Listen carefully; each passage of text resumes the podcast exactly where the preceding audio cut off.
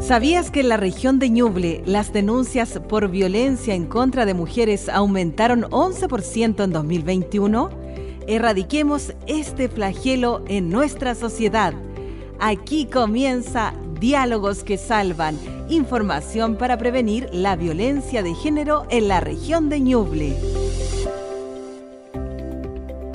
Diálogos que salvan una conversación necesaria para prevenir la violencia contra la mujer. Y estamos junto a la periodista Isabel Charlín. ¿Cómo está Isabel? Hola Marlene, aquí estamos nuevamente. Nuevamente, sí, en este espacio tan importante con Diálogos que salvan. Y le damos la bienvenida también a eh, Soledad Martín Labrín, psicóloga, máster en estudios de género, doctora en psicología de la Universidad Nacional de Córdoba, académica del Departamento de Ciencias Sociales, docente de la Escuela de Psicología de la Universidad del Bio, Bio. ¿Cómo está Soledad?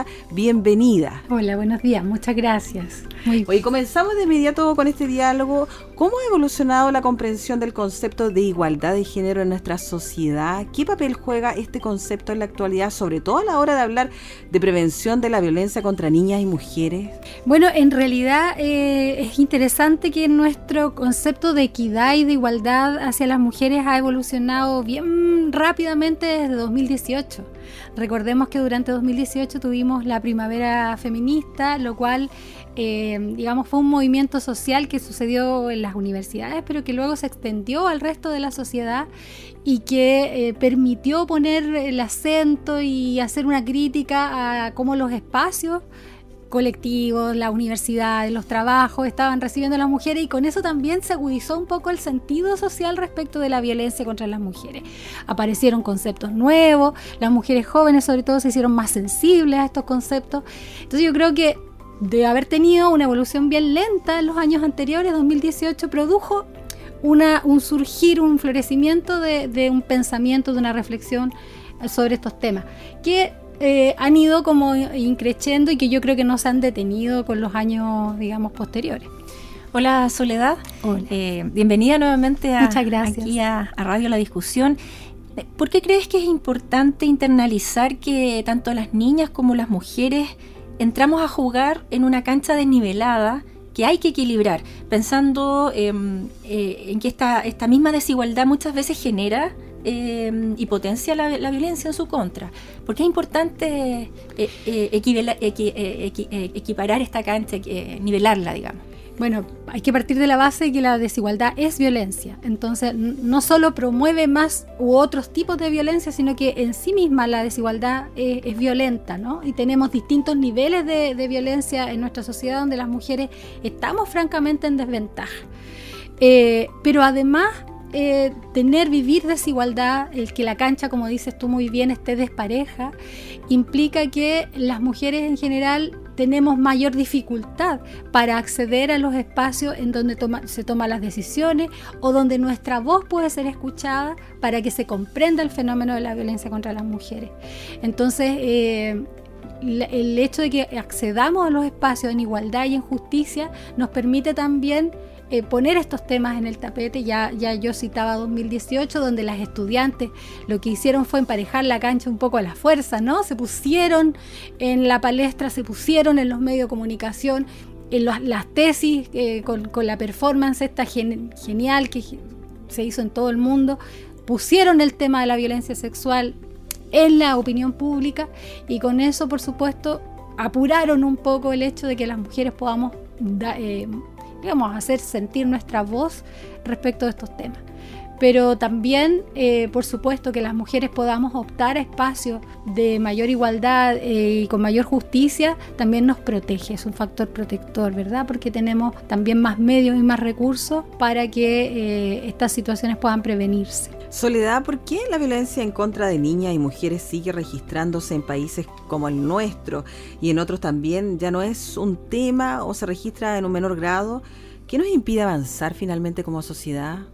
Mira, en realidad el fenómeno de la violencia contra las niñas y las mujeres está generalizado en todo el mundo inclusive los países que tienen leyes más progresistas sobre los temas de género registran violencia contra las mujeres. Y esto tiene que ver a ver, aquí tengo que hacer también un alcance. Las formas de violencia son distintas, porque muchas veces hemos escuchado, por ejemplo, que en el ámbito lo rural hay más violencia contra las mujeres que en el ámbito urbano, y la verdad es que son las manifestaciones de violencia son diferentes, ¿no? eh, pero sí vamos a encontrar ahí que la idiosincrasia influye. Sin embargo, un hecho más o menos generalizado es que en distintas sociedades hay violencia porque hay un sistema que soporta la violencia contra las mujeres que nosotros llamamos el sistema patriarcal y que es más o menos estructural, que tiene que ver con la manera en que concebimos la vida cotidiana, el mundo, las instituciones. Eso traspasa lo individual y tiene que ver con la concepción social de lo femenino y lo masculino que en todas las culturas nosotros tenemos la idea de que lo femenino y lo masculino son cosas diferentes, complementarias, que, que pertenecen a ámbitos distintos. Y eso favorece la segregación, la discriminación y la violencia. Entonces, claro, el mismo concepto de género es regresivo en términos de parar la violencia contra las mujeres. Y eso sucede en todo el mundo, no sucede solamente en Chile. ¿Existe una, brecha generacional que podría explicar una mayor eh, visibilización de la violencia contra la mujer en la actualidad? Eh, ¿Quiénes denuncian actualmente son, son más niñas y mujeres jóvenes? Em, y, o, las mujeres de mayor edad también han, roto este ciclo, si se puede decir, y están denunciando más. Em, ¿por, qué, ¿Por qué quizás con las mujeres de mayor edad cuesta más romper el silencio? Mira, yo creo que ahí hay dos fenómenos. Bueno, esto es bien multifactorial, ¿eh? no se puede explicar con una sola mirada, pero podemos darnos cuenta que cuando la, nosotros, lo que les decía, ¿no? en 2018 se produce un estallido de, de estas ideas y las mujeres jóvenes son las que más se permean con estas ideas, ¿no? Y, se relacionan entre sí, conversan y eso permite que ellas tomen más conciencia.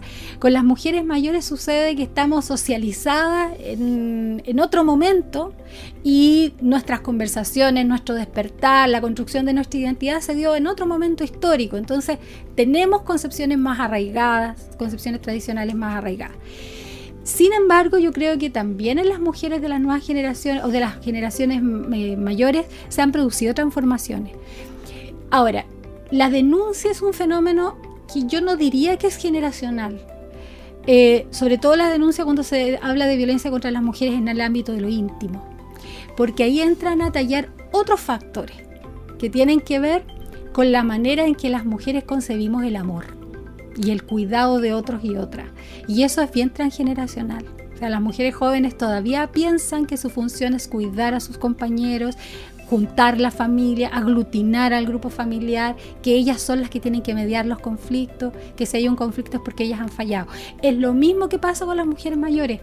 Entonces es un fenómeno que va más allá de lo generacional y tiene que ver con la concepción del amor, del amor romántico, pero también del rol de las mujeres dentro de los espacios familiares y de afecto. Eh, ahora, en términos así muy sociales, yo te podría decir, sí, efectivamente son las mujeres jóvenes las que hoy día están despertando más rápido y están generando más cambios, pero más a nivel de lo público. A nivel de lo privado son pocos los cambios. ¿En qué momento una mujer que ha sido víctima de violencia de género está en condiciones de denunciar o romper ese círculo de violencia? ¿Cómo su entorno puede ver las señales y colaborar en esto? Mira, yo creo que eso es bien heterogéneo. No es algo que yo te pudiera decir, hay una receta, digamos, y aquí en este momento hay mujeres que toman decisiones y retroceden. Hay mujeres que, porque se arrepienten, porque hay presión. A veces Siempre hablamos del miedo. Y la falta de recursos o sea, una mujer, por ejemplo, que vive eh, en una situación en donde porque no, no, olvidemos que la violencia no solo golpe, también es anular tu identidad, tu capacidad de autonomía. Entonces, claro, cuando tú sales de una relación de violencia, hay un montón de recursos que no has usado entonces no los tienes. La dependencia económica. Total, los recursos, tiene que ver también con la sanción social, por esto mismo que hablábamos, porque esta creencia de que las mujeres son las que tienen que cuidar la paz en la familia también está en el entorno. Entonces también hay un castigo social de cómo vas a abandonar tu familia, cómo vas a abandonar tu marido, cómo no le va a dar otra oportunidad, piénsalo bien, ¿no? Eh, Muchas mujeres pierden su círculo de amistades también. Totalmente. Claro, porque las redes también toman una cierta eh, eh, ambigüedad respecto de los conflictos. También tenemos la idea de la privatización de los conflictos, ¿no? En, Chile todo es privado. Entonces, si se ocurre en el ámbito de las parejas, la gente tiende a no meterse porque piensa que es una cuestión que está entre privados. Entonces, es una serie de factores. Yo no podría decir, mira, todas las mujeres están listas en un determinado momento. Lo que sí podría decir es que cuando una mujer toma decisiones, porque frente a la violencia puedes tomar distintas decisiones, una de esas decisiones puede ser separarse de la pareja. hay otras, otras decisiones también. Em, la función de la sociedad, de las redes, de las personas, de las profesionales que acompañamos, siempre es estar allí de manera incondicional. La incondicionalidad es una clave. Para que alguien mantenga su decisión, es fundamental que se le crea. Siempre el tema de la, de la credibilidad, y aquí me voy a tomar una licencia y es un poco discutir el tema legal frente al tema psicosocial. Porque frente al tema legal nosotros tenemos la presunción de inocencia. Una persona es inocente hasta que no se compruebe que es culpable. El problema es la violencia de género, la violencia sexual, todo ese tipo de cosas. Que si yo tengo la presunción de inocencia, en el fondo es presunción de que la víctima está mintiendo, hasta el último. Y eso es revictimizante. Y yo, como red de, de, una persona, voy a tener que actuar con un precepto más moral que legal, y es creer siempre a la víctima. Y eso fortalece mucho a las víctimas, porque la falta de credibilidad que se da en el entorno por la cuestión legal, muchas veces hace que la, la persona se vea sin redes y se retrotraiga en su decisión. Entonces, eh, yo creo que la función ahí es acompañar incondicionalmente, escuchar, prestar todo el apoyo y creer sin ningún eh, asomo de duda. Yo creo que todo eso puede proteger la decisión que una mujer tome. Soledad, em, en, cuanto a prevención de la violencia de género, ¿qué tanto hemos avanzado a nivel nacional y, mundial? Eh, tú hablabas al principio de, que ha habido cambios rápidos, pero en cuanto a prevención, por ejemplo, em, eh, hablar de estos temas con niñas, con niños, en los colegios, no sé, ¿qué tanto se ha avanzado en, el tema de la prevención? Mi impresión es que se ha avanzado poco eh, y que la, bueno, la prevención tiene distintos niveles. Eh, la prevención eh, tiene el nivel de, digamos, de lo casuístico y que es decir, mira, aquí hay una población de riesgo y voy a hacer una charla para prevenir.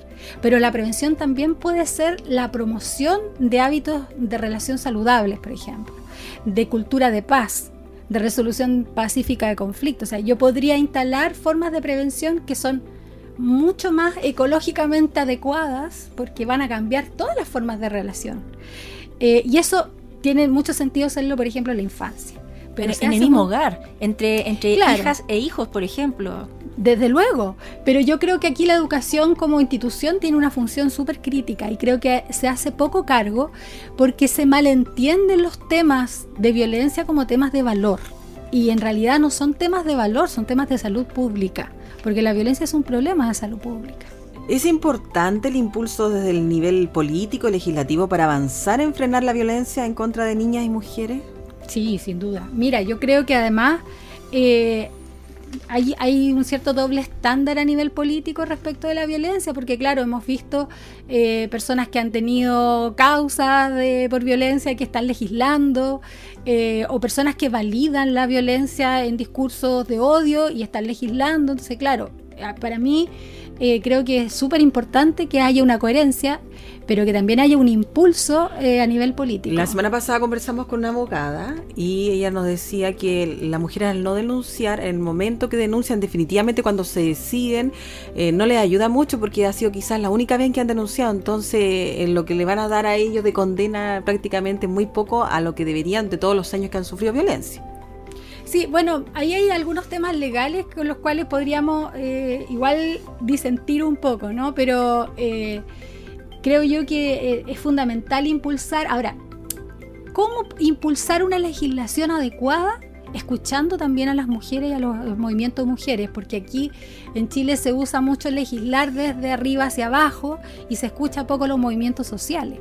Y en general eh, somos las mujeres las que estamos viviendo las situaciones y, por ejemplo, sabemos que las medidas precautorias hoy día no protegen a la víctima. De hecho, el peligro de ser asesinada para una mujer aumenta durante, después de una denuncia. O sea, la denuncia no te protege, la denuncia te pone en mayor riesgo. Y eso tiene que ver con que el sistema no protege adecuadamente a las mujeres una vez que han hecho la denuncia. Y entonces la pregunta es cómo lo hace. Bueno, hay que escuchar a las mujeres y saber qué es lo que las protege, porque a lo mejor decir, caballero, no se acerque 500 metros de la señora, no, no protege a la mujer, sino que en realidad solamente la pone en mayor riesgo, la expone. Soledad, soñemos un poco. ¿Existe a tu juicio una manera de terminar en un futuro con la violencia contra la mujer? ¿Es posible pensar que en algún momento... Eh, Totalmente, ¿sí? Por supuesto. Mira, si nosotros partimos de la base de que la violencia no es algo inherente a los seres humanos, sino que algo que aprendimos y que es parte de un sistema ideológico, por supuesto que podemos terminar con ella, podemos desaprenderlo. Eh, yo he visto en particular casos, digamos, individuales de personas haciendo transformaciones importantes en su vida, tanto dejar de ser un agresor como cambiar, ¿no es cierto?, y, elegir una vida libre de violencia. Yo creo que como sociedad podemos cambiar. El problema es que tenemos que atacar el componente más profundo y que tiene que ver con la manera en con que concebimos lo femenino y lo masculino. Yo vuelvo un poco ahí al, principio. Cuando usted dice, mira, a mí eh, me encanta que me inviten y me digan y sean caballeros conmigo y, y me inviten y me abran la puerta del auto o me hagan pasar primero o me cedan el asiento porque yo soy mujer en el fondo usted está reafirmando un sistema de diferencias que termina con la violencia.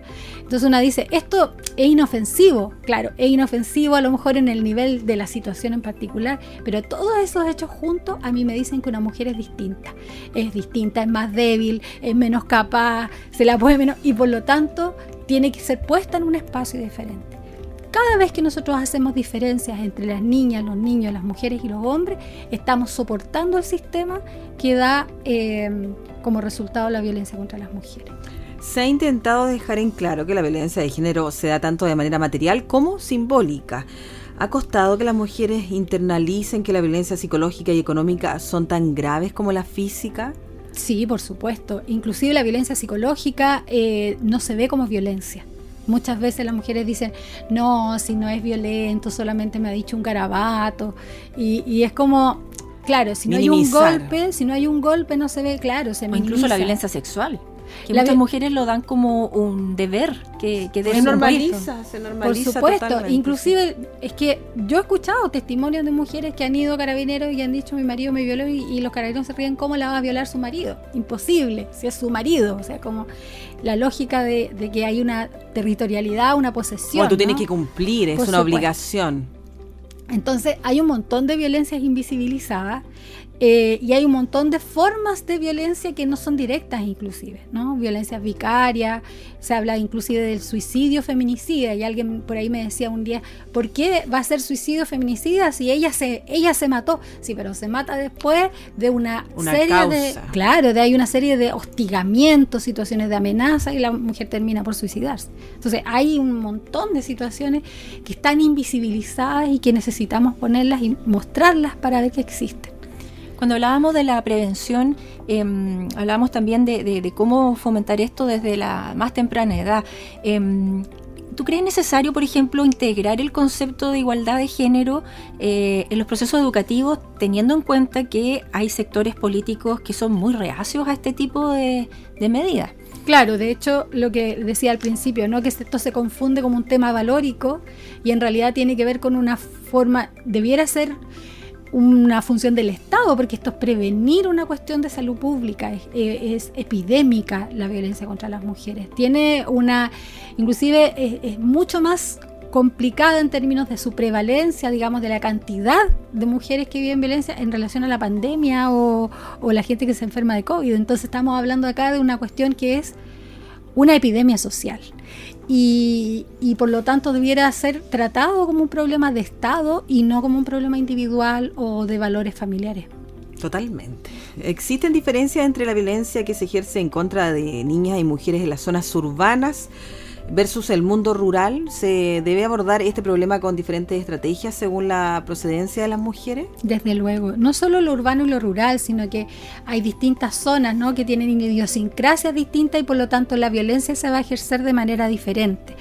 Eh, en el campo, en la ruralidad, la violencia tiende a estar mucho más situada en el ámbito de lo privado. Eh, la familia, eh, también hay algunas como, eh, hay una alta prevalencia de temas de, límites sexuales, ¿no? de límites de cuerpo, de por las formas en que se configura la estructura familiar o los espacios, eh, va a generar un tipo de violencia. Y en lo urbano, la violencia contra las mujeres está mucho más asociada al, mundo de los espacios públicos, a los espacios también eh, familiares, pero determinados más por los aspectos económicos y laborales. Entonces, claro, ahí tenemos cambio, pero va a depender mucho de la idiosincrasia de los espacios, pero todos, todos, absolutamente todos, poseen, digamos, características de violencia contra las mujeres. O sea, en todos hay violencia contra las mujeres. Ya para ir finalizando, Soledad, comúnmente se dice que son las propias mujeres las causantes de que los hombres sean machistas, un poco volviendo al tema de la crianza, ¿no es cierto? Em, y que se genere así la violencia de género. ¿Es esta una concepción errada ¿O tiene algo de...? bueno, no, en realidad tiene que ver, es una concepción machista que de nuevo pone la culpa de todas las mujeres, pues, ¿no? Como que las mujeres somos además las responsables de la conducta de los hombres. Pero hay que decir que el machismo es una conducta que, en la cual incurrimos mujeres y hombres. El machismo es una conducta transversal, no es privativa de los hombres. Las mujeres también podemos ser machistas. Y mujeres y hombres y el sistema en general transmite el machismo. No es culpa ni de la madre ni del padre, eh, ni de los profesores ni de las profesoras, sino que es una, es una forma de transmisión social. Todas las personas participamos, la radio participa, la televisión participa, las escuelas, las universidades participan. La publicidad. Sí, en tanto personas dentro de la sociedad participamos de la transmisión de patrones machistas. Entonces, claro, también es una tarea colectiva. También es una tarea de todos y todas. Y es bueno porque como el machismo es algo, es una práctica del patriarcado, no es el patriarcado el machismo, no es sinónimo, sino que es una práctica particular del patriarcado, es bueno irla señalando en las relaciones cotidianas. Es bueno decir que una misma se dé cuenta, hoy que estoy siendo machista, o decirle a otra persona, mira, fíjate lo que está pasando acá, o mira cómo lo... Con cariño, yo creo que las cosas con cariño salen mejor, ¿no? Eh, mira cómo lo, el efecto que tiene esto, cómo puede, cómo puede esto afectar a otras personas y es la manera en que podemos ir aportando con, nuestro, con nuestra conducta cotidiana a que esto termine. Te queremos agradecer, eh, Soledad Martínez Labrín, máster en estudios de género, doctor en psicología de la Universidad Nacional de Córdoba, académica del Departamento de Ciencias Sociales y docente de la Escuela de Psicología de la Universidad del Bio, Bio por estar con nosotros en Diálogos que Salvan, una conversación necesaria. Muchas gracias por la invitación. Y también, por supuesto, Isabel Charlín, periodista del Diario de la Discusión. Muchas gracias, Soledad. Gracias, Isabel. Esto ha sido Diálogos que Salvan, información para prevenir la violencia de género en la región de Ñuble. Este programa llega a sus hogares gracias al financiamiento del Fondo de Fomento de Medios de Comunicación Social del Gobierno de Chile y del Consejo Regional.